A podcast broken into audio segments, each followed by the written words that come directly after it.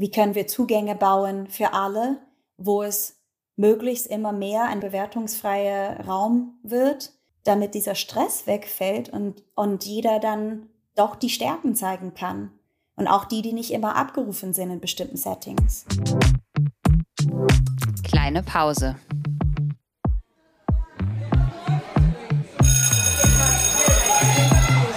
Begegnungen in der Teeküche.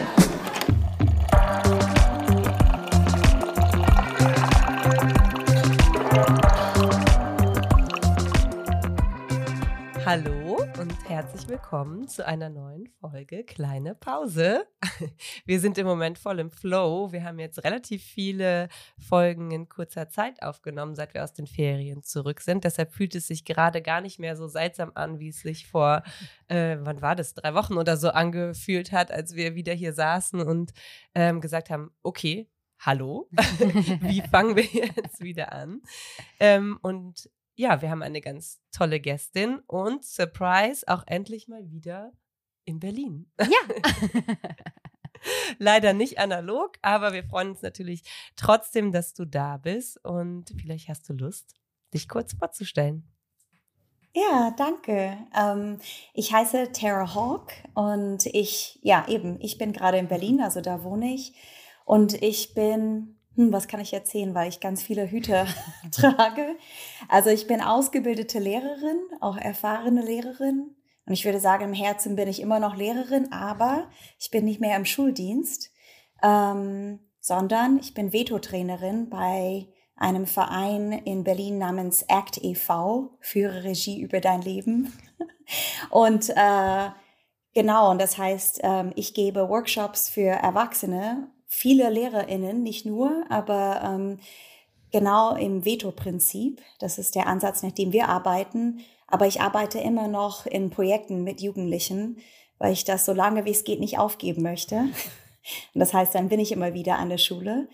Ähm, ja, neuerdings bin ich immer mehr in der Rolle Coacherin, Coachin, weiß nicht, wie man das sagt, und Mentorin für Leute, die bei uns sich selber weiterbilden, weil sie diesen Ansatz weitergeben wollen oder Leute, die in der Praxis sind oder einfach allgemein Menschen, so Lehrerinnen und Pädagoginnen, die ja an ihrer Haltung arbeiten wollen, ähm, für sich, für ihre Arbeit und ihr Leben, aber auch in ihrer Praxis mit anderen Menschen ein bisschen Begleitung haben wollen. Wow, ja, vielen, vielen Dank. Ich bin mir relativ sicher, dass das, was du jetzt schon verraten hast, ähm, ganz, ganz viel Lust auf mehr macht und schon ganz viel Neugierde geweckt hat bei den Zuhörenden. Ähm, jetzt würden wir dann aber, ähm, wie wir das ja immer machen, um in ein schönes Gespräch quasi zu kommen, dich fragen, ob du Lust hättest, eine Anekdote mit unseren ZuhörerInnen zu teilen. Ja, sehr gerne. ich habe überlegt auch, ähm, und gestern ist schon was ganz, äh, ja, äh, wie heißt das? Also gestern ist was ganz ähm, für mich beeindruckendes wieder mal passiert. Ist beeindruckend, also im Sinne von bewegend und gleichzeitig, ich kenne das, es passiert immer wieder. Und zwar ähm, war ich an einer Schule, also ich weiß nicht, wie es bundesweit ist, aber in Deutsch, also in Deutschland, in Berlin gibt es ähm, äh, Oberstufenzentrum, wo ähm, es unterschiedliche Wege gibt, wo die Schülerinnen zum Beispiel auf die Ausbildung äh, vorbereitet werden oder aber sozusagen eine zweite Runde drehen, um einen Schulabschluss zu schaffen. Ähm, und ich habe dort gearbeitet mit einem Kollegen mit ähm, 17 bis 19-Jährige und wir machen im Veto-Prinzip heißt das, also eine Art Workshop, Kurzworkshop in Statustraining. Also das geht um, ähm, kommt ursprünglich aus dem Theaterbereich. Ähm, wer sich damit auskennt, Keith Johnstone ist so der Name von äh, die, die Person, die ja über Status redet. Aber Status ist eigentlich etwas, was wir alle machen die ganze Zeit miteinander, also auch wir jetzt.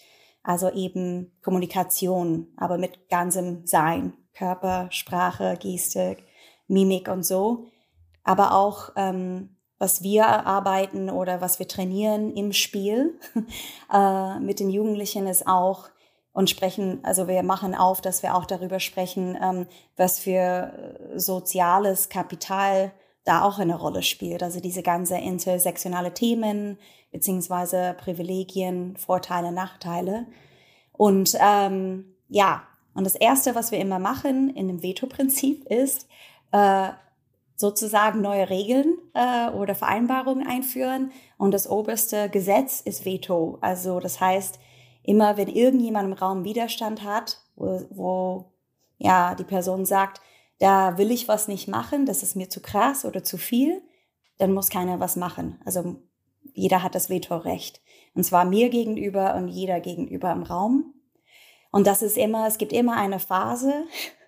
In längere Projekte ähm, hat man mehr Zeit dafür. Das war ziemlich krass, weil wir nur zwei Tage hatten. Das heißt, es muss ziemlich flott gehen alles. Ähm, und da äh, gibt es immer eine Phase, ja, in denen das so langsam ausprobiert wird, in Gesprächen, im Spiel, immer wieder, wenn jemand anderes was ansagt oder führt, dass Leute gucken, ob sie wirklich Veto sagen, wenn sie ein Veto haben. Und äh, ja, und wie man erwartet, und wahrscheinlich viele, wenn sie das hören, denken so, oh Gott, jemand ist verrückt, geht in die Schule und gibt den ganzen SchülerInnen das erst, als allererstes das Vetorecht. Dann machen sie gar nicht mit.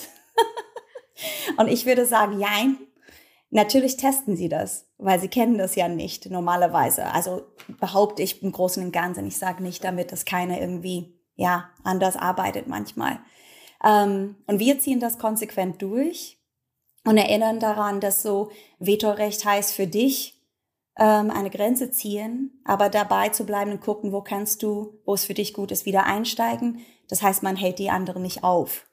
Ähm, ja, und am ersten Tag haben drei, äh, drei Jungs ähm, das richtig austesten wollen was im Rahmen ist des Normalen, aber das hat Überhand genommen im Sinne von, ja, es hält den Prozess auf und immer wieder die daran erinnern oder kurz einzeln sagen, hey, für dich kannst du sorgen, aber nicht die ganze Zeit quatschen und so weiter. Und dann wurde das ein bisschen, dass sie ein bisschen auch, ja, frustriert waren und so, ich wollte sagen aggressiv, aber das meine ich nicht so wertend, wie es vielleicht klingt. Also einfach, ähm, wollten auch schauen, was sonst so geht oder ob sie mich ärgern können, zum Beispiel ein bisschen persönlich. Und äh, das ist immer die Erinnerung daran für mich, ah, nehme ich das jetzt gerade persönlich tatsächlich oder ähm, sage ich, ich bin verkoppelt mit dem Ziel, was wir hier eigentlich haben und ich erkenne wieder und erinnere mich, dass es, natürlich machen sie das. Die sind unsicher, die fühlen sich bloßgestellt im Sinne von, hey, lass uns Sachen machen miteinander und mit der Gruppe, die wir nie gemacht haben und so weiter. Ja, also vorgespult zum Ende des Tages, dann war es so, dass zwei von den beiden, es ging einfach gar nicht. Mein Kollege und ich haben uns so kurz Blicke getauscht, so wie ich rede mit dem einen und du redest mit dem anderen und vielleicht reden wir zu viert. Zu viert ging gar nicht, weil dann haben sie so Machtspiele mit uns spielen müssen. Dann haben wir gesagt, okay, kein Problem, dann einzeln und hatten ja so kurze, die Jugendlichen nennen sowas immer so Psychogespräche. also einfach, weißt du, so wirklich reden und sagen, hey, was ist los? Und natürlich, einerseits ist das so, dass sie gucken, was, okay, habe ich Ärger? Also erstmal das runterzufahren und zu sagen, es ist nicht Ärger, aber ich ziehe auch eine Grenze und sage, was geht, was nicht geht, aber ich will wissen, was du brauchst und was du nicht gebrauchen kannst, weil es geht wirklich darum zu gucken, wie könntest du teilnehmen und nicht machen, weil ich will, sondern was könntest du wollen oder eben nicht oder wie machen wir das? Genau. Dann sind sie gegangen und äh, natürlich waren sie nicht nur erfreut oder fanden das total geil, was wir sagen und so. Aber irgendwie jeweils haben wir gedacht, okay, wir haben eine Ebene und man muss ja mal schauen am nächsten Tag. Und das ist der, hier kommt der bewegende Sache sozusagen, der bewegende Moment ist das am nächsten Tag dachte ich so, ich bin offen für alles. So heute ist ein neuer Tag und auch für die ist ein neuer Tag und wer weiß. Und wenn das Gleiche passiert, dann ist es auch so, weil es ist so eine kurze Zeit. Und der eine kam rein, ähm, einer von denen, und der hatte mit meinem Kollegen gesprochen, weil wir auch gemerkt haben, irgendwie fühlen sie sich, der eine fühlt sich vielleicht wohler, wenn eine männliche Person oder männlich gelesene Person mit ihm spricht. Und äh, mit mir, also wenn wir sowas checken, dann so egofrei sagen, ich glaube, du bist eher Bezugsperson gewählt worden und nicht hier. Und, aber der kam zu mir und hat Guten Morgen gesagt, ein bisschen nervös geguckt. Und dann weiß ich natürlich, dass ich authentisch, aber natürlich bewusst setzen möchte, hey, willkommen sozusagen. Also es ist no, so wie als wäre nichts. Und habe gesagt, hey, wie geht's und so. Ja, und dann hat er mich, ich war am Aufbauen unsere Sachen und dann hat er mich gefragt, ähm, so ein bisschen ausgefragt. Du hast gesagt, Tara, du bist, du warst Lehrerin, also bist du immer noch Lehrerin und machst du nur noch das hier. und dann habe ich erzählt, eben, ich bin nicht mehr in der Schule, ich mache das hier. Und ähm, der wollte wissen, warum. Dann habe ich erzählt, dass ich eben sehr gerne Lehrerin war und mit Herz und Seele mit Jugendlichen gearbeitet habe, aber ich wollte Menschen nicht mehr bewerten müssen, weil ich merke, dass dieses vieles kaputt machen kann und dieses ganze System, dass wir so getrimmt sind auf Konkurrenz statt Kooperation oder uns gegeneinander messen statt so da, wo ich stehe und kann ich mich messen sozusagen von da, wo ich bin und wo ich hin will und einfach schauen, dass eben, ähm, dass eher das entspricht, ähm, ja, also Menschen können auch so lernen und dass ich das ähm, gerne, immer gerne so arbeiten würde und ähm, ja, ich habe nicht groß ausgeholt, was so sonst so ist, sozusagen dort in Schule. Aber auf jeden Fall habe ich gesagt, ähm, dass es mich immer mehr hingezogen hat und deswegen sind wir hier. Und er hat, ich dachte so immer, ja, wann ist der Moment, wenn er denkt so, ja, Hals, Maul, also zu viel Gelaber jetzt wieder? und habe so vorsichtig mich angetastet, also rangetastet oder vorgetastet in ihm und äh, eben, der hat dann nachgefragt und ähm, ich habe gemerkt, so körperlich auch, wie dieses, wie diese Rüstung ein bisschen runterfallen darf bei ihm.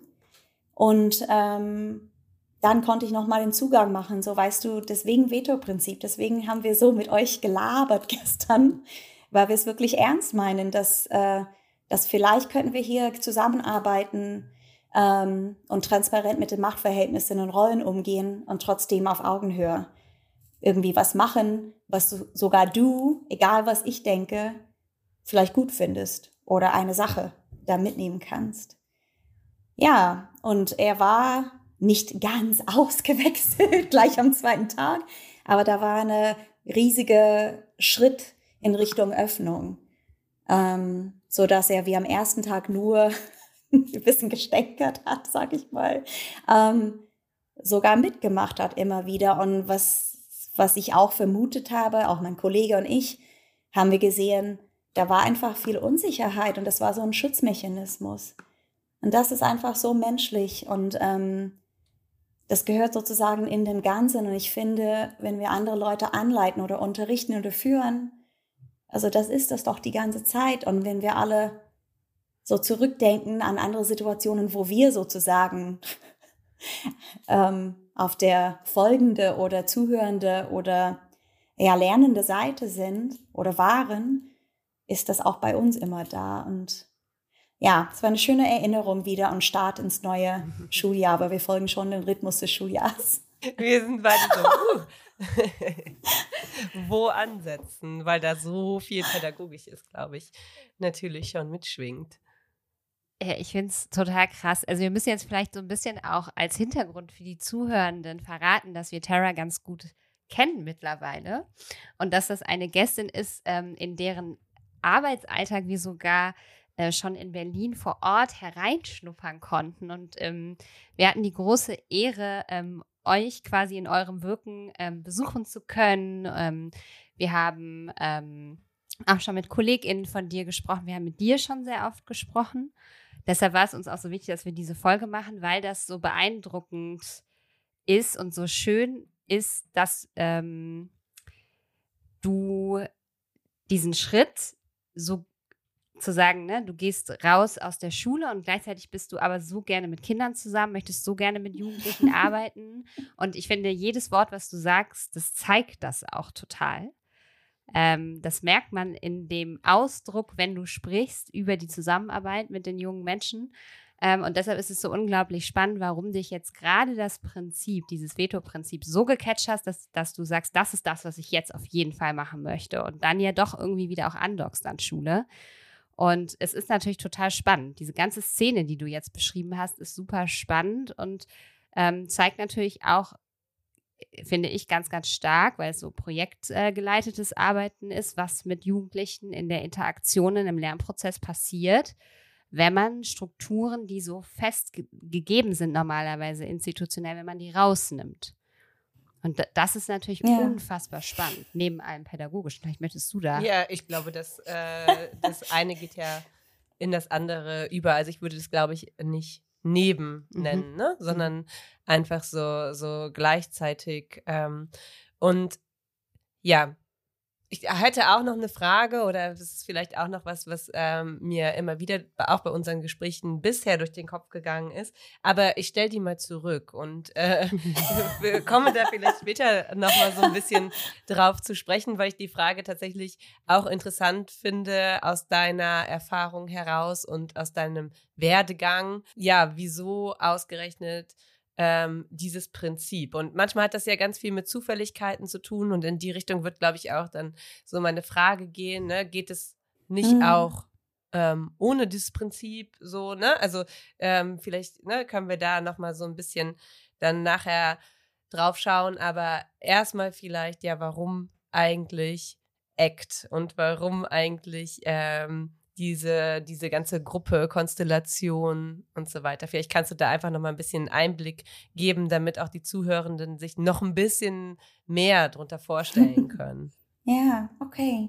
Und du meinst, warum Act im Sinne von, warum bin ich dahin gegangen, sozusagen? Genau, was hat dich daran irgendwie gecatcht? Weil du musstest ja irgendwann den, diese Entscheidung treffen, ne? raus, aus ja. dem, raus aus dem Schuldienst und ähm, die, also die Frage, die da, glaube ich, auch so ein bisschen mitschwingt, ist, kann man ähm, oder hättest du dich nicht auch entscheiden können, Gelerntes mit in deinen Alltag als Lehrerin zu tragen? Das mhm. ist vielleicht eine sehr persönliche Entscheidung, weshalb man sich dann dagegen en entscheidet. Ne? Vielleicht geht auch beides, nur weil du das nicht gemacht hast, ähm, heißt es ja nicht, dass andere das nicht machen können. Aber ich glaube, dafür braucht es vielleicht noch so ein bisschen Wissen über deinen Werdegang als Beispiel, ja. so, um, um dann äh, auf die Sachen, die ich gerade angesprochen habe, zu sprechen zu kommen. Ja, gerne. Also ich überlege, wo ich anfange und äh, habe im Blick, dass wir nicht zehn Stunden hier reden. um, ähm, to also be continued. Ich, okay, gut. Also als allererstes, glaube ich, ist es, ist es wichtig, einfach zu sagen, also für den Zuhörenden, ähm, dass ich äh, widerwillig ähm, so richtige Lehrerin geworden bin, erstmal, weil ich so Bilder hatte, ähm, dass es dann ja, dass ich dann uncool werden muss, äh, mhm. wenn ich wenn ich richtige Lehrerin bin, wegen sozusagen, ich konnte das damals nicht benennen, aber sowas wie ja, ähm, engere Wege, wie man etwas macht, aber dahinter versteckte sich natürlich, wie es oft so der Fall ist, eigentlich eine Unsicherheit auch oder eine Minderwertigkeitsgefühl. Ich meine, System ist eine Sache und da stimmen manche Sachen, wie vorhin die Noten oder so, aber es, ähm, ich bin selber Schulabbrecherin und ähm, habe über ganz, ganz viele Umwege doch ganz viel gelernt noch, auch ganz äh, auch in Institutionen, also auch sozusagen universitär. Und das ist irgendwie verrückt. Okay, aber dann ist es so und bin auch wirklich Lehrerin, also im Sinne von habe auch auf Lehramt dann irgendwann das alles nachgeholt und in die, bin in die Schule gegangen und war zehn Jahre lang Lehrerin in Schulen in Berlin. Und zwar fing es an in Privatschulen und dann so freie Schule, also manchmal waren es beide, aber manchmal war es nicht unbedingt eine Privatschule, sondern, sondern eine andere freie Schule. Und ähm, habe mich dann irgendwann, das klingt wahrscheinlich äh, auch äh, lustig, ähm, mich reingekämpft in das äh, staatliche Schulsystem. Weil ich dachte, eben, ich Schulabbrecherin aus einem, ja, anderen sozialen Hintergrund als die üblichen, die meisten, die an eine Privatschule gehen, ähm, habe vielleicht ein Verständnis oder ein Blick und sowieso ein Herz für die SchülerInnen, die nicht an Privatschulen gehen können, sag ich mal. Und ähm, auf der anderen Seite könnte man sagen, ich kann sie gut aushalten, weil ich, weil ich, also ja, ja, weil ich eine bestimmte Perspektive vielleicht da mitbringe. die nicht perfekt ist, aber eben so. Und äh, kurz bevor ich an die staatlichen Schulen gegangen bin, war ich an eine, eine ähm, letzte freie Schule in Berlin, also für mich die letzte. Und das war die ähm, Quinoa-Schule. Und manche ähm, in Deutschland kennen sie, weil die Schule war ganz viel in den Medien auch, ähm, weil sie gegründet worden ist von zwei Teach First, ähm, ähm, weiß nicht, wie sie sich nennen, also Leute, die beim Teach First waren ähm, und dann so in den Schulen gegangen sind und die haben gemerkt äh, oder die Idee gehabt, man könnte Schule vielleicht anders machen und haben eine Schule gegründet. Und die ist eine freie Schule, die ähm, so wie eine private Schule ein bisschen, aber das ist alles gefundraised, das ganze Schulgeld.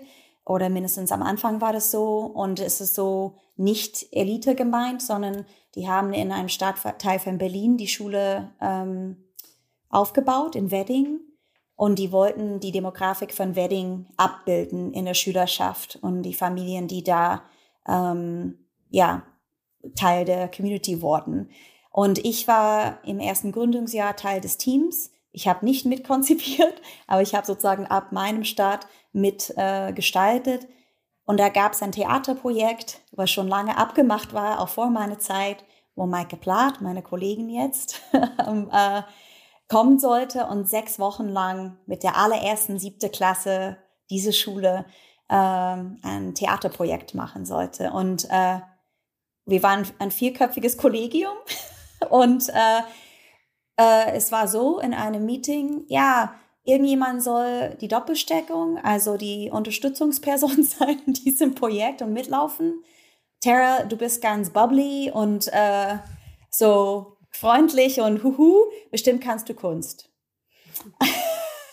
und so bin ich, so bin ich da gelandet, ähm, ohne theaterpädagogische Erfahrung oder irgendwas. Und eben in diesen sechs Wochen äh, habe ich im Schnelldurchlauf Maike kennengelernt und ich kannte sie vorher nicht. Also ich wusste zum Beispiel nicht, dass sie gerade in dem Jahr, das war 2014, ich glaube, kann es sein, dass sie in dem Jahr gerade selber aus dem Schuldienst ausgeschieden ist.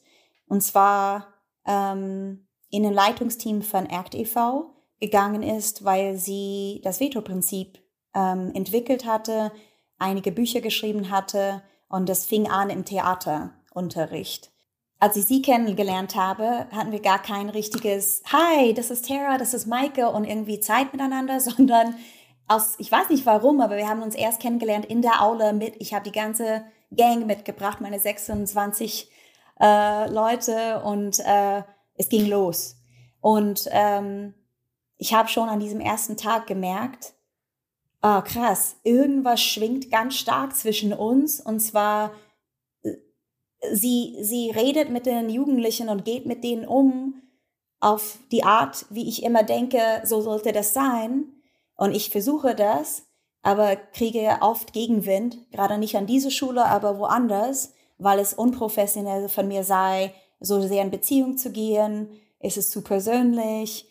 Ähm, ich, ich ja, also solche Dinge. Und ähm, sie war genauso, plus mit Konzept. und und äh, ich fühlte mich so bestätigt und gleichzeitig war es total emotional auf, auf äh, äh, wühlend in alle Richtungen. Und, äh, und dann waren wir aber mittendrin und hatten keine Zeit zu reden darüber. Und ich wusste nicht, was meine Rolle ist. Und ähm, dachte, bin ich hier als Disziplinärperson, so wie es manchmal ist, wenn Projekte außerhalb der Schule, wenn jemand kommt. Und so war es gar nicht. Und wir haben dann irgendwann geredet und gemerkt, wir sind sehr ähnlich gestrickt. Und was sehr krass obendrauf war, ist, dass wir ganz gegensätzliche Hintergründe haben, biografisch und sozial, soziale Hintergründe und alles.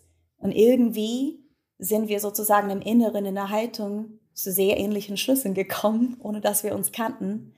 Und das ist sozusagen vielleicht die Antwort, die erste Antwort darauf. Okay, das war das Erste, was mich hart gecatcht hat.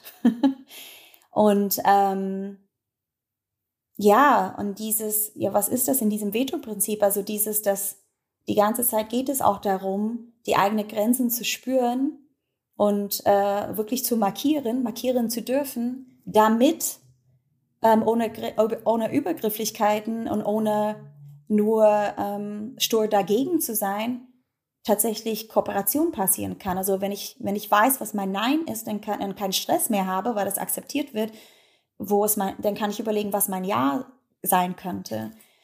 Und dieses, ähm, das hat für mich sehr resoniert, also als Pädagogin oder Lehrerin, aber auch als Mensch wirklich, weil also dieser Hintergrund von wegen ganz viele Umwege gehen, das ist immer wieder die Botschaft, ob explizit oder implizit oder selber ähm, daraus gestrickt, ich bin irgendwie nicht richtig, wie ich bin.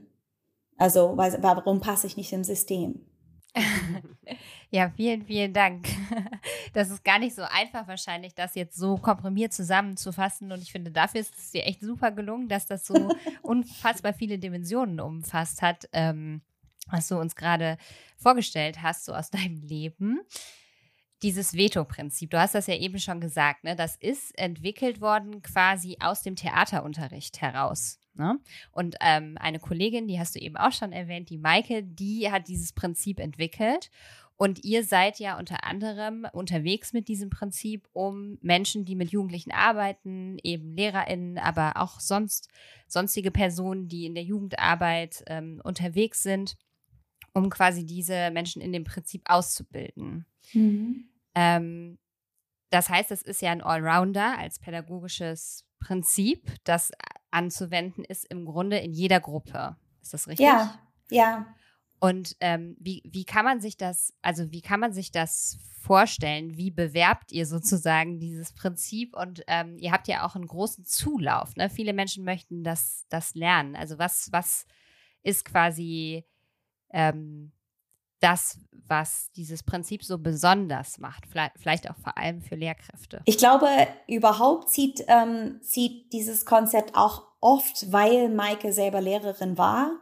Da gibt es ein bisschen äh, eine gewisse Credibility, also Glaubwürdigkeit schon, oder halt, wo Leute, LehrerInnen oder PädagogInnen ähm, sich öffnen können und denken so, okay, vielleicht ist, was ist das, wenn, wenn diese Person fast 18 Jahre lang Lehrerin war und die hat das in der Schule entwickelt?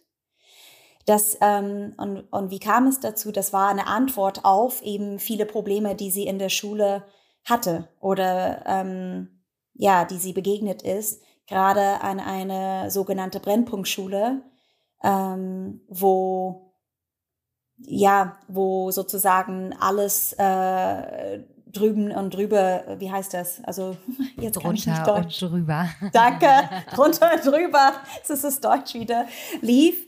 Und zwar natürlich hörte man Geschichten, zum Beispiel damals die Rüttli-Schule ist ein Begriff für ganz viele. Und das war sozusagen das gleiche im Grün um die Ecke, sogar in Neukölln, Berlin tatsächlich. Und ähm, das heißt, es ging allen Beteiligten in der Schule schlecht.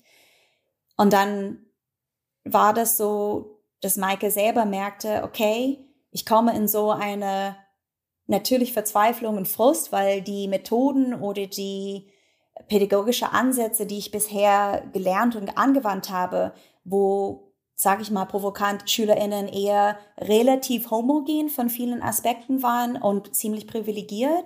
Was heißt, ähm, die Codes waren ähnlich ähm, zu denen von ihrem Hintergrund, sage ich mal. Ähm, dann hat alles gezogen und funktioniert, ähm, was gar nicht schlecht ist. Bloß das dann war sie an diese Schule und es, und es funktionierte nicht mehr. Und ich glaube, das ist das, was viele in viele Schulen, in viele Schulformen immer mehr ähm, ja, erleben. Also sage ich Lehrkräfte. Ähm, dass ähm, was passiert sozusagen, wenn Widerstände da sind ähm, bei den Jugendlichen oder SchülerInnen. Ähm, und wie gehen wir damit um, wenn wir sagen, wir wollen hier was machen zusammen? Also Unterricht, Lehren, Lernen, ähm, diese ganze Sachen. Und weil gar nichts funktioniert hat, auch keine Sanktionen mehr, auch gar nichts und kein, keine Noten, also es war kein Zug mehr, ähm, hat sie was anderes gemacht und zwar innerhalb des Theaterunterrichts, weil sie auch Theater unterrichtet hatte und sie hat schon, hatte schon begriffen, dass Kunst und die Künste unter den wirkmächtigsten Lern- und Lehrmittel sein können, auch für ganz viele Sachen ja. und dann spüle ich mal, also springe ich mal nach vorne sozusagen Act und wie wir arbeiten und wie wir werben und so, was wir alles machen. Ähm, Maike, ähm, wir haben angefangen, sozusagen, äh, also Act hat angefangen, ähm, nur nach Maikes äh, Ansatz zu arbeiten. Das heißt, in der Praxis und in der Vermittlung.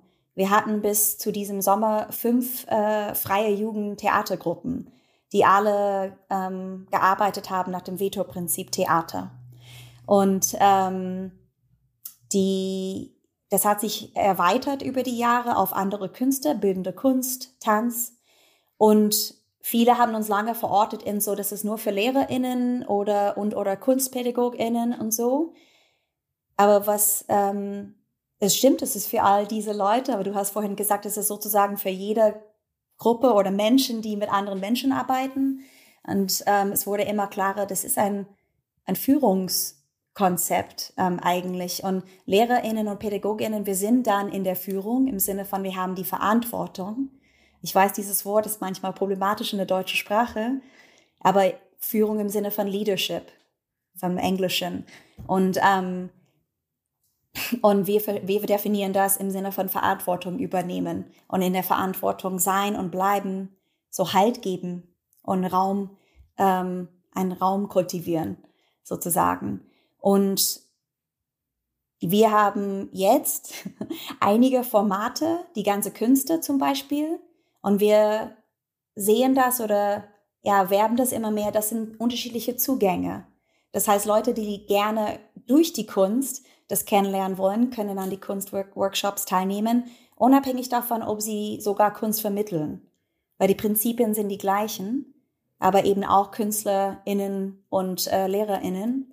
Und LehrerInnen wiederum, auch wenn sie Bio Biologie unterrichten und Mathe, können in den Kunstworkshops oder eben auch direkt in unsere Führungsworkshops gehen ähm, und diese gleichen Prinzipien am eigenen Leib und im Erleben ausprobieren, kennenlernen, spielerisch alles in allen Workshops und dann eben gucken, wie können die das übersetzen in ihrem Alltag und vor allem auch in der Arbeit. Ich finde daran ja besonders spannend, dass wir in diesem Podcast ganz oft ähm, über ja, Diskriminierungskritik, ähm, über so die, so, so auch einen defizitorientierten Blick auf unser System und so weiter ähm, immer wieder kundtun, mit Leuten aus verschiedensten äh, Bereichen über das Schulsystem sprechen und immer wieder schauen, okay, was müsste sich eigentlich ändern? Und als wir das erste Mal gesprochen haben, ähm, dachte ich, okay, das ist halt ein Prinzip quasi, was ähm, diese Arbeit in die Praxis übersetzen kann.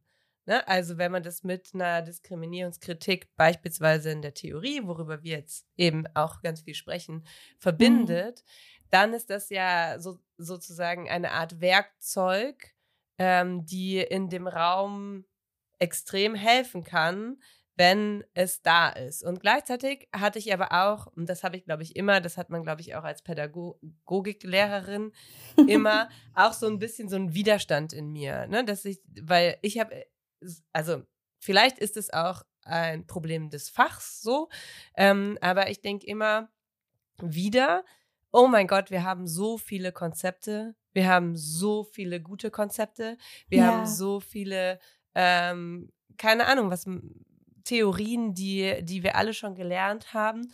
Ähm, warum brauchen wir das jetzt? So, ne? Also müssen wir das in ein Konzept pressen. Und auf der anderen Seite ist mir natürlich auch als Pädagogin total klar, wir brauchen irgendwie Konzepte, mit denen wir arbeiten, damit wir irgendwie was Handfestes haben, an dem wir uns orientieren können. Mhm. Auf der mhm. anderen Seite widerstrebt mir oft ähm, dieses, das ist, das heißt jetzt so und so. Und das heißt jetzt so und so. Und diskriminierungskritisch arbeiten funktioniert dann beispielsweise mit diesem Werkzeug. Mhm. Und ähm, da, damit will ich jetzt nicht in so ein, so ein bitte verteidige das jetzt vor dem, was ich sage, Modus gehen, sondern ähm, ich finde halt besonders spannend, wirklich ähm, jetzt in der Praxis zu sagen, okay, ähm, wie kann das denn in die eigene Praxis übergehen, selbst wenn ich sage, ob ich das jetzt Veto nenne, ob ich das Einspruchsrecht nenne, ob ich das einfach nur ähm, beschreibe, so, was, was könnte der Mehrwert für, für mein ähm, Handeln sein und das irgendwie mit diesen Themen zu verbinden. Und darüber nachzudenken, das finde ich halt besonders spannend, weil mhm. ich mir auch vorstellen kann, dass äh, auch zuhörende LehrerInnen denken, ja, klingt alles super toll, aber ich kann jetzt nicht auch noch was machen, was irgendwie aus dem Theaterbereich kommt, weil da habe ich genau. nichts mit zu tun und ähm, weiß ich nicht. Ne? Also all diese Dinge kennen wir ja auch einfach, dass uns das oft auch so ein bisschen überfordert und wir dann denken, puh, so, äh, mhm. jetzt noch was on top. Und ähm, da, ja, würde ich mich einfach auch nochmal da, da ich meine, dafür machen wir auch dieses, haben wir auch dieses Gespräch oder führen diese Gespräche, ne? Also dafür aussprechen, dass es eben doch total interessant sein kann, aus diesen Bereichen auch einfach nur zuzuhören, ohne dass man direkt irgendwie alles ähm, für sich umändert und die, das, die ganze eigene Pädagogik irgendwie ähm, oder, oder auch alles negiert, was man vorher gemacht hat, wenn man denkt, oh, ich habe dem Ganzen ja gar keinen Namen gegeben. Vielleicht macht man es ja auch schon, ne? Also vielleicht gibt es das ja auch schon in der eigenen Praxis und man hat eben kein Konzept dafür. Mhm. Und das finde ich so, so spannend an dem, was du auch eben erzählt hast, weil du ja gesagt hast und ähm, da ja auch, da, da merkt man ja auch, dass du da ähm, total auch persönlich involviert bist, dass du eigentlich auch gemerkt hast, so, wow, hier ist ganz viel da, ähm, was dem, was ich eh schon mache, auch irgendwie einen Namen und einen Rahmen und damit eine Legitimation gibt von einer anderen Person, die ich überhaupt nicht kenne oder von irgendwie einem etwas, was sogar schon ein Verein ist. So. Und, ja. ja. Also erstmal danke. Also wirklich, auch für kritische Fragen, wirklich, weil das ist ein Geschenk, weil das schwirrt die ganze Zeit eh rum, genau, überall. Und ähm, es ist so, also erstens, natürlich muss das, ist es nicht so gedacht oder wir, also ich sage wir im Sinne von das Team, ich und alle, die danach arbeiten, dann klingt es aber wieder, als wären wir so eine Einheit und immer einheitlich in alles, was wir auch nicht sind. Aber sozusagen, also es geht nur darum zu sagen, hier ist das nächste Wundermittel und nur so geht das gar nicht. Ähm, ich, ich spreche von mir jetzt sehr, weil ähm, das könnte so, manchmal ist vielleicht die Ebene so, spricht sie jetzt für Act oder für, für Maike oder für diese eine Leute, tue ich nicht natürlich, auch wenn wir alle verbunden sind. Und ich, das, ich sage das, weil, also ich, Maike hat das entwickelt und entwickelt das immer weiter. Und Natürlich ist nicht alles neu. Es gab, äh, ich, ich nenne sie manchmal liebevoll, wenn wir reden und wenn sie nochmal so krass Sachen zusammen verbindet. Ich sage, du bist so eine Synergiemaschine. Also du kannst einfach aus ganz vielen Sachen, die cool sind, die Verbindungen sehen, wie die um, umso besser zusammenwirken können. Und so ist es viel für mich, ähm, was den Veto-Prinzip ist, war zum Beispiel wir arbeiten biografisch, sowohl in der Praxis, wenn man zum Beispiel in den Künsten arbeitet, aber auch ähm, in den Workshops ist es, gibt es auch biografische Zugänge oder mh, mm, ja, ich will nicht sagen Übungen, das klingt ein bisschen so wie man übt irgendwie, aber ähm, wir nennen das Erfahrungsspielräume, also wo, wo es darum geht, in eine Selbstreflexion zu gehen und biografisch wiederum aber selbstgesteuert. Also es ist keine Therapie und so meinen wir es nicht. Aber es gibt Sachen natürlich, die mit Psychologie zu tun haben, genau wie ganz viel in der Pädagogik im besten Fall, weil das ist so Menschenkenntnisse oder mindestens vieles daraus, oder? Also Entwicklung und, und ja, wie das ist. Und ähm, ich glaube, so eine große Sache, die für mich so entscheidend, entscheidend war, eben auch mit Kopf voller Konzepte oder Ansätze, wo ich mich weitergebildet habe, war diese Resonanz, was du angesprochen hast, wo ich dachte, so krass, vieles, was ich vermute oder intuitiv mal mache, mal glücklich, mal manchmal scheitern und so, aber irgendwie, es fühlt sich richtig an, menschlich gesehen, wird hier, ist, ist hier drin. Und was ist denn das? Und warum bin, könnte ich darauf kommen? Oder viele Menschen, und wie du sagtest, auch viele Menschen machen viele diese Sachen vielleicht.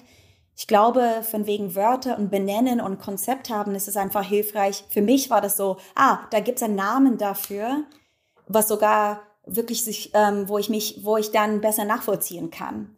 und wo wir auch eine gemeinsame Sprache, weil es ist immer diese Sache mit Sprache auch, oder? Also wie wir, worüber reden wir? Und dann brauchen wir irgendwelche Wörter, damit äh, wir nicht alles vermischen. Und das andere ist, ähm, gibt es bestimmt in anderen Konzepten oder ich weiß das auch, aber für mich, also das, was wir mh, mm, mit anderen machen, ist nicht nur, hey, hier sind ähm, Ansätze oder Methoden, äh, die man anwenden kann, sondern es geht die ganze Zeit darum zu gucken, Selbstreflexion und gucken, wo bin ich und wie will ich überhaupt was hiervon nehmen und warum und was macht das aus in meine Arbeit mit anderen Menschen. Ich glaube, das ist nicht so klar. Also was ich meine ist, ähm, wie, ähm, was hat es mit mir zu tun, wenn ich die, so arbeite? Was macht es mit mir? Wo habe ich selber Widerstände? Sind die aus guten Gründen Widerstände? Im Sinne von, ich finde was anderes passender. Das ist jeder Persons Recht. Aber könnte es sein, dass es mit Haltung zu tun hat, was sozusagen keiner von uns gut tut. Also mir nicht und die Leuten, mit denen ich arbeite. Und das finde ich es so schön, so ein Safe Space zu haben. Ähm, gerade wenn wir über LehrerInnen reden oder PädagogInnen, mal zu erforschen und auch Raum sich zu gönnen, sage ich mal, das ähm, anzuschauen, ähm, auch wenn man woanders mal Therapie gemacht hat und mal mit Freunden sich austauscht und auch Methoden kennt und so. Also, weil für mich ist es das, was mich oft geärgert hat, ähm, tatsächlich in meiner eigenen Praxis, sage ich mal, als Lehrerin oder in anderen Projekten, wenn ich und oder es wurde gefordert von mir, ähm, wenn ich es getan habe oder es wurde von mir gefordert, weißt du, wie eine Methode durchziehen. Mhm. Aber, mhm. aber, aber Angst zu haben, was zu hinterfragen selber oder wegzuschmeißen, weil wenn ich es ordentlich machen möchte, muss ich so und so machen. Und, und das ist so, ähm, das war das für mich, wo ich merke, okay, da gibt es ein riesiges Angebot mit ganz vielen Zugänge. Ist es auch das, was du lernst oder trainieren kannst zu, zu tun für die anderen, sage ich mal, ist ein Buffet an Möglichkeiten zu bieten, damit es, also wenn wir über Inklusion reden, und ich meine Inklusion im Sinne von alle Menschen, egal wie sie sind, und auch diese soziale Sache, Sachen, also ähm, im Sinne von rassismuskritischen Blick und nicht mehr ein Weg von defizitären äh, Blick, egal aus welchen Gründen. Ähm, wie können wir Zugänge bauen für alle, wo es möglichst immer mehr ein wertungsfrei, bewertungsfreier Raum wird, damit dieser Stress wegfällt und, und jeder dann doch die Stärken zeigen kann.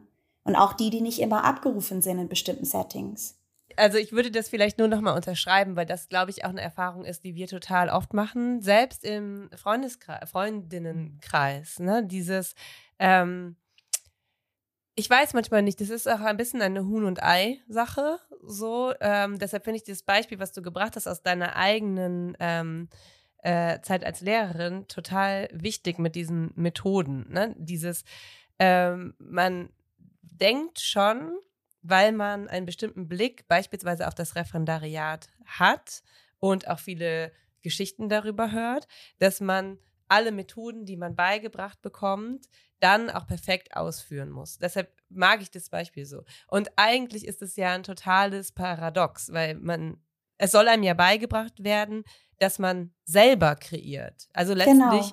müsste einem ja der kritische Blick auf die Methoden beigebracht werden und die Fähigkeit dazu, das für den eigenen Unterricht ähm, so zu gestalten, dass das auf die eigene Lerngruppe passt, dass das aber auch zu mir selber passt, dass ich hinter dieser Methode irgendwie stehen kann, dass ich die auch selber verstanden habe. Also ich glaube, ganz oft verstehen wir Methoden nicht, die in irgendwelchen ähm, Büchern stehen, so ja. und, und denken, aber wir müssten sie anwenden, weil es jetzt irgendwie so einen catchy Namen hat.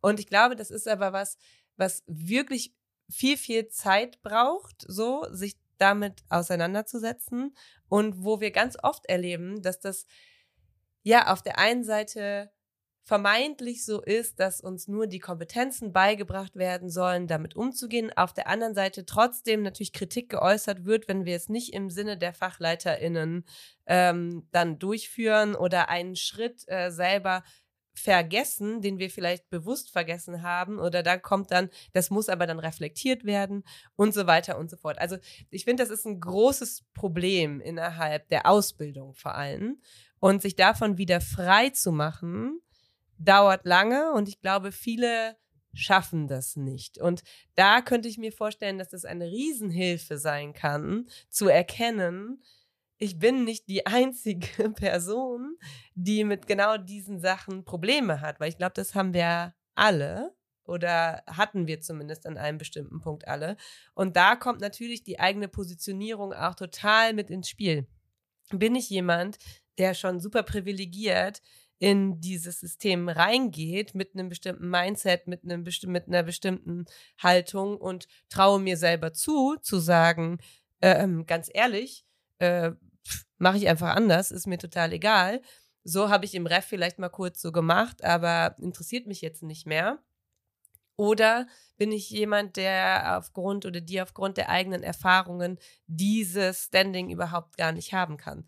Und deshalb finde ich das so gut, dass du das gerade so, so ähm, verwoben hast mit diesem, ne, mit sich selber, also auch lernen, sich selber da einzuordnen in diesen Dingen, die erstmal nur nach professionellem Arbeiten ähm, sich anhören. Also die erstmal so sich so anhören, als das muss man einfach lernen. Das hat nichts mit dir zu tun. Also du musst wissen, wie ein Gruppenpuzzle funktioniert und wie du das anwendest, hat nichts mit dir als Person zu tun. Und das stimmt halt nicht, wenn man in so einem Kontext arbeitet. Und das würde ich einfach dadurch nochmal unter, untermauern, quasi. So, fertig. zu, diesem, zu, diesem, Punkt. Ja, absolut. Ich würde sogar noch einen Schritt weiter gehen. Also wir haben ja auch schon mal eine Folge zum Referendariat ähm, aufgenommen und da war das auch einer der Kernpunkte des Gespräches, dass es ganz, ganz schwierig ist, glaube ich, auch für erwachsene Personen, die durch äh, so viele Ausbildungssysteme ähm, durchgegangen sind, in denen sie selber stetig bewertet worden sind und sich auch beweisen mussten das quasi zu verlernen, das, ähm, oder zumindest sich darüber bewusst zu sein, dass ein Teil des Handelns in der Interaktion, in der Klasse, im Kurs auch damit zu tun hat, wie man eben nicht nur sozial positioniert ist, welche Privilegien man mitbringt, sondern es hat was damit zu tun, was auch die eigene Bildungsbiografie anbelangt. Und das 100 hast du ja eben auch gerade schon gesagt. Ne? Das sind alles einfach ähm, Reflexionsanlässe, die, glaube ich, dazu beitragen können, dass Handlungsspielräume wieder eröffnet werden, die man vielleicht vergisst oder von denen man denkt, man hätte sie in Schule nicht. Denn auch Lehrkräfte, jeder, jede Lehrkraft kennt das Gefühl, eigentlich nur immer hinter der Zeit und hinter den Vorgaben und hinter ähm, allen Aufgaben hinterher zu rennen und jedes Mal in den Gesprächen werden Sätze gesagt wie, ja, wann soll ich denn mal etwas äh, mit den äh, SchülerInnen machen, was einfach nur schön für die SchülerInnen ist? Wo ich mir denke, naja, also das hat, du hast eben den äh, Begriff äh, genannt, das fand ich auch so schön, als du über Leadership äh, gesprochen hast, hast du gesagt, Räume kultivieren. Und genau das finde ich ist das, denn ich kann auch zehn Minuten einen Raum kultivieren, in dem ich mal ganz kurz die Möglichkeit gebe oder ganz klar mache, es geht hier gerade nicht um Bewertungen.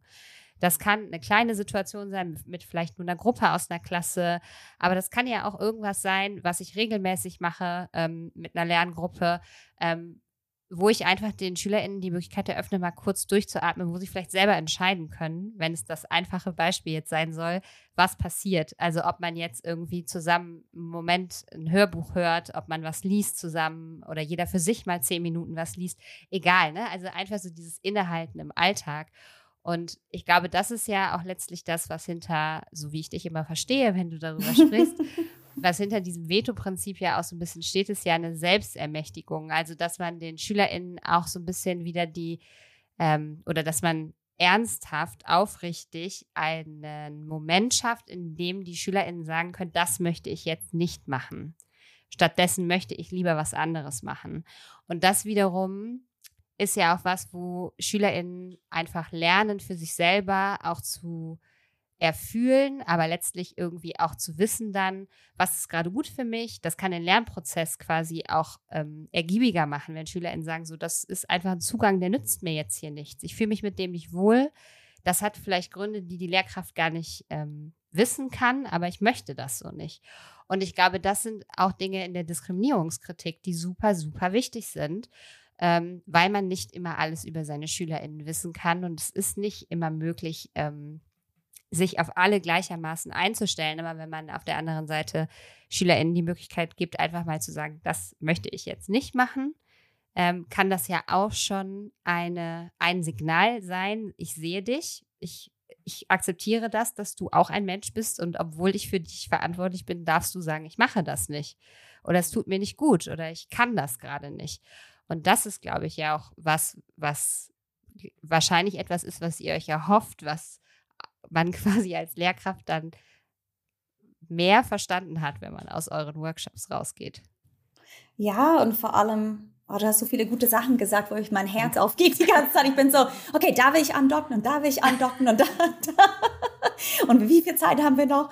Aber ähm, weil ähm, es geht, also das ist interessant, ne? Also dieses die anderen Raum geben, also Raum kultivieren, wo, wo Rückmeldung, ehrliche Rückmeldung kommen dürfen, aber wo es sicher ist.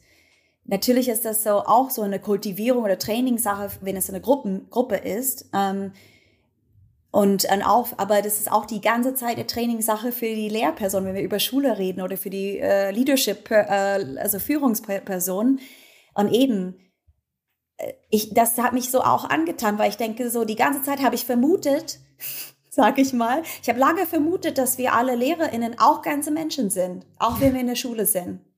Aber das wird so viel dagegen gesprochen, also, oder nicht mal teilweise ungesprochen, von wegen, hier sind die ganzen Methoden, hier sind die Ansätze, hier so, so soll man es machen, hier sind auch ganz viele andere Sachen. Was nicht, was ich nicht sagen will, ist, ist alles schlecht oder gut, darum geht es nicht. Von wegen auch welche Ansätze oder muss man wegschmeißen.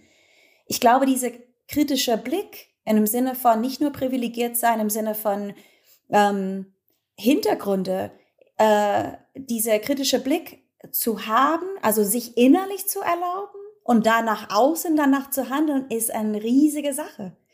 Also, und zwar, wenn ich sage, nicht nur privilegiert, ähm, nur Menschen das machen können, wenn die von der Positionierung vielleicht sozusagen äh, sich das nehmen, aber im Guten würde ich sagen, sondern ich sitze, ich habe Workshops immer mit äh, bis zu 22 Erwachsenen. Die meisten bisher, das, wir arbeiten dran, die meisten sind weiß, bildungsbürgerlicher Hintergrund von, also ein bisschen, da gibt es ein bisschen Spielraum, äh, Menschen mittleren Alters, überwiegend Frauen. Das ist sozusagen erstmal die überwiegende Demografik, die wir anziehen oder die kommen.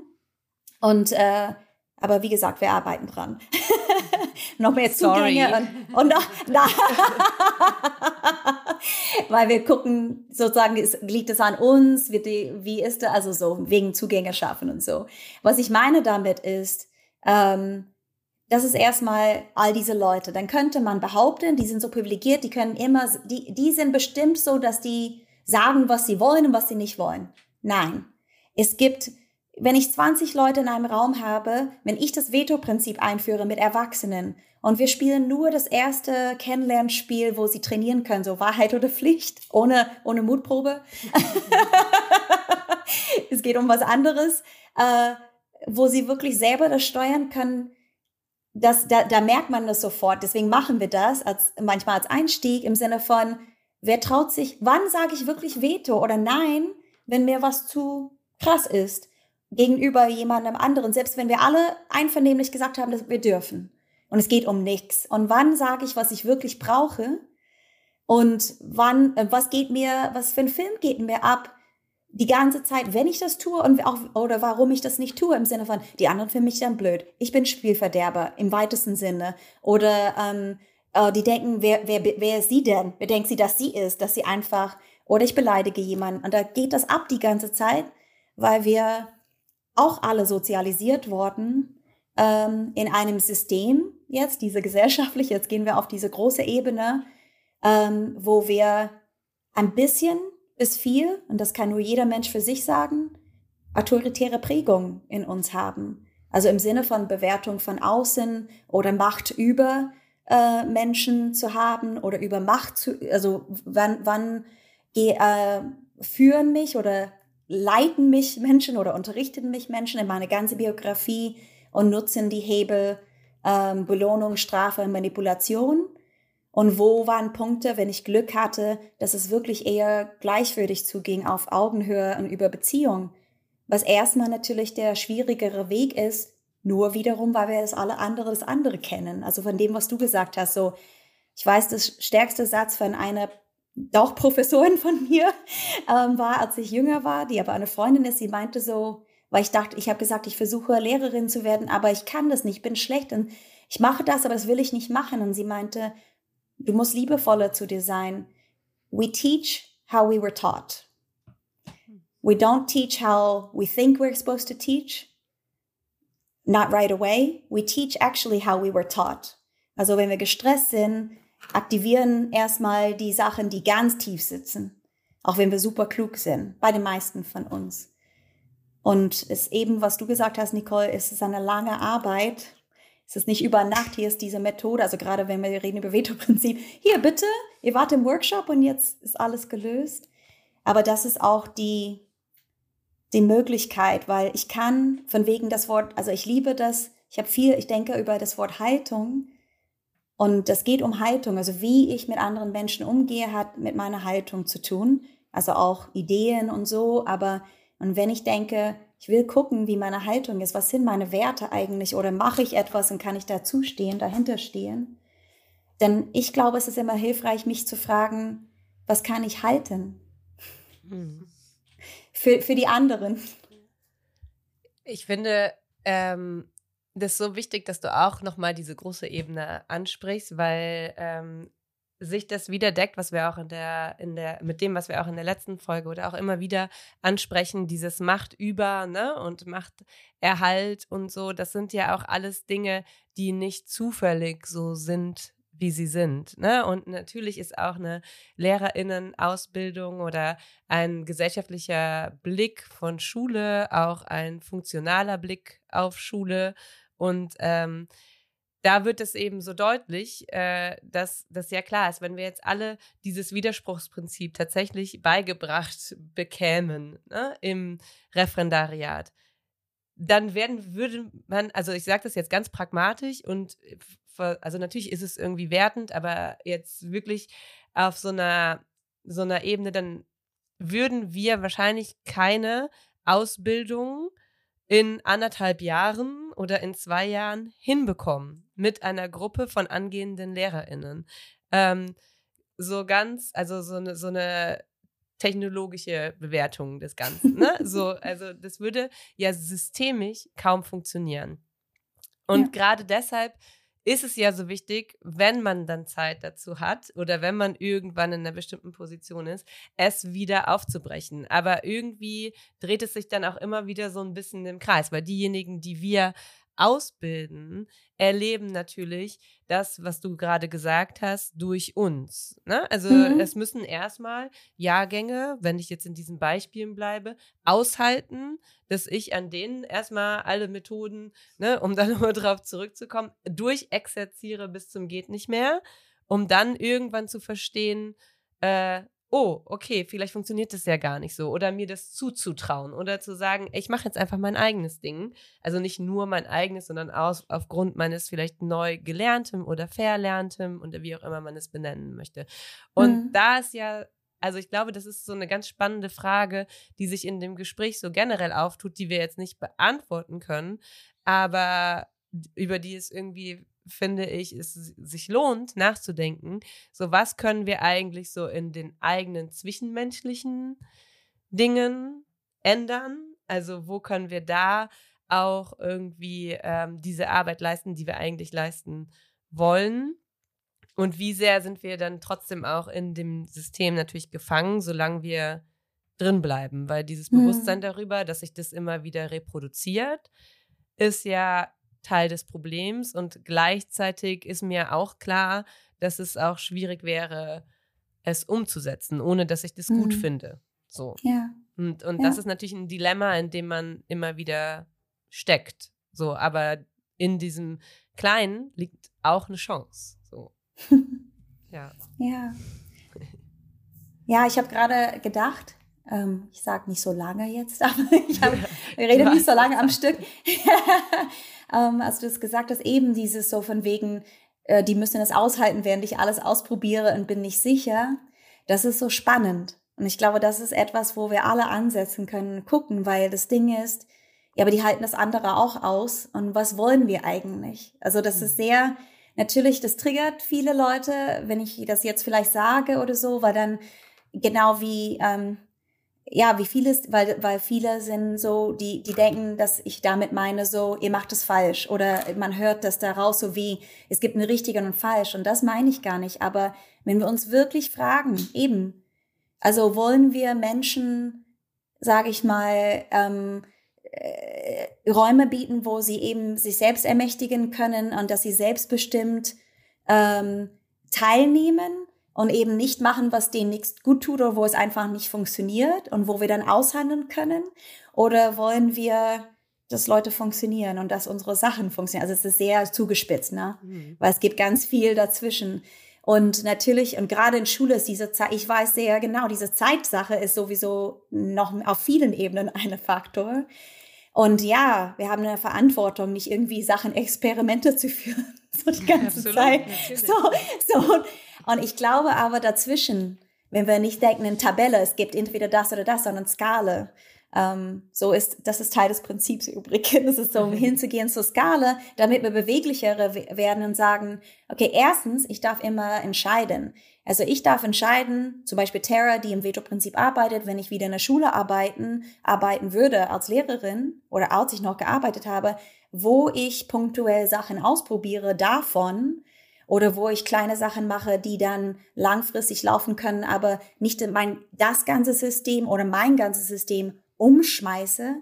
Ähm, ich darf immer entscheiden. Und da sind wir wieder, finde ich, aber bei so einer Selbstführungs-, Selbst, äh, ja, ähm, Fürsorgefrage, weil habe ich so einen Anspruch an mir, dass wenn ich was kennengelernt habe, was vielleicht, vielleicht stimmt es sogar, dass es gut sein könnte im Großen und Ganzen, dass es sofort alles passieren muss und ich das auch? Oder dürfen wir so die Mittelwege gehen, weil die Alternative wäre es gar nicht auszuprobieren? Und das andere ist diese Funktion von Role Model. Weil ihr wisst das ganz genau. Ich habe euch nicht im Unterricht erlebt, aber wie ich euch spüre und kenne, ich unterstelle euch ganz viele tolle Sachen. Und ich glaube, dass jedes Mal, wenn ihr ein eine Beziehungsebene Gespräch habt mit den Jugendlichen oder wenn du sagst, Christi, vielleicht machst du schon sowas, wo ihr zehn Minuten irgendwas macht ohne Bewertung oder pädagogisch wertvolles Ziel, aber es ist schon wertvoll, so menschlich wertvoll. Diese, die, all diese Momente oder wie du bist als Person da, Lehrperson oder Person, du auch, Nicole und ich auch und alle, die gucken das auch ab die ganze Zeit. Wie kann man sein als Mensch? Darf man was ausprobieren, wenn es nicht perfekt ist? und das zugeben, gerade wenn man vorne steht. Wie cool ist es, wenn die das lernen, die dürfen auch scheitern und wieder und, und ich musste nichts verlieren. Ja, ich, ich würde nur ganz kurz ergänzen und darf man auch oder sollte man auch darüber sprechen, wann man selber von ähm, anderen Positionierungen auch betroffen ist. Also wann wird auch Macht über einen selber verübt und kann man das reflektieren, das, weil man kann sich ja nicht immer davon lösen. Also ich kann ja ganz oft auch nicht sagen, ähm, irgendwie, das mache ich jetzt einfach nicht. So, aber ich kann darüber reden und ich kann sagen, naja, wir sind in einem System oder wir sind in einer Welt, die von Macht über und auch äh, ja unterschiedlichen Positionierung in allen Bereichen, in allen zwischenmenschlichen, aber in allen systemischen Bereichen einfach geprägt ist. Und ich kann das zumindest transparent machen, auch wenn ich es nicht ändern kann. So, ne? Und, und das ist was, glaube ich, was auch einfach helfen kann, ohne dass man Antworten drauf geben muss. Also ich muss ja auch nicht immer sagen, ich finde das jetzt gut oder schlecht, aber ich kann eben sagen, das ist jetzt so ein Moment, ähm, in dem man das erkennt. So. Und das ja. ist krass. Also ich habe eure letzte Folge auch gehört und ich habe gefeiert, die ganze Zeit war so, ich habe manchmal meine amerikanische Südstaaten selbst und dann bin ich so, yes, yes, so wie in der Kirche oder so, ganz laut zu Hause alleine beim Hören, weil, ähm, weil da kam das auch so, wie, ähm, wie wichtig das ist, alleine, als wäre das so klein, Räume zu schaffen, wo man reden kann über schwierige Sachen, selbst wenn wir keine Antworten haben oder haben können, aber dem Raum zu geben, eben. Oder wenn man sagt, es gibt trotzdem Noten hier, zum Beispiel, und ich möchte, dass wir so gut wie möglich ähm, eine Kultur oder eine, eine, eine Zusammenarbeit kultivieren, die sonst zum Beispiel im Gespräch wertungsfrei ist, dass Leute wirklich ihre Meinung sagen dürfen und fühlen sich safe und äh, wertgeschätzt und äh, aber auf eine authentische Art. Und das kann man lernen. Wir trainieren das. Und für die Arbeiten, die ihr abgeben gibt, weil wir noch in diesem System sind, gibt's Noten. Also Ambiguitätstoleranz ist gefragt. So. Auch ganz wichtig. Hier sitzen jetzt zwei Lehrerinnen, die die ganze Zeit nicken, während Tara gesprochen hat. Ja, mega gut. Ja, ihr habt jetzt ja schon beide ganz viele Denkanstöße mitgegeben, was ich ganz wunderbar finde. Aber wir machen das ja auch ähm, tatsächlich so sehr strikt, ne? eben systemisch, strukturell, dass wir die Folgen mit der Bitte ähm, äh, an ein Ende führen, dass unsere Gästinnen den Zuhörenden eine Hausaufgabe mit auf den Weg geben. Und Tara ist super gut vorbereitet, das wissen wir. ich habe es versucht und ich habe gesagt, auch ich bin Lehrerin auch noch. Das ist ein doofer Scherz, aber ich habe wirklich überlegt, so, oh, was, was, was könnte ich mitgeben?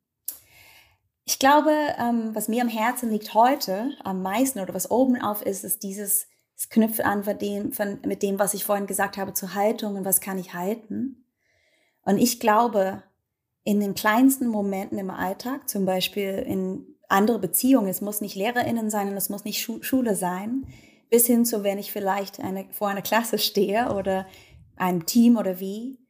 Ähm, ich glaube, es ist äh, was Kleines und Riesiges gleichzeitig zu gucken. Immer wenn bei mir wir reden jetzt heutzutage viel von Trigger, auch wenn es nicht nur traumatische Trigger sind, aber es getriggert sein oder wo Schmerzpunkte sind.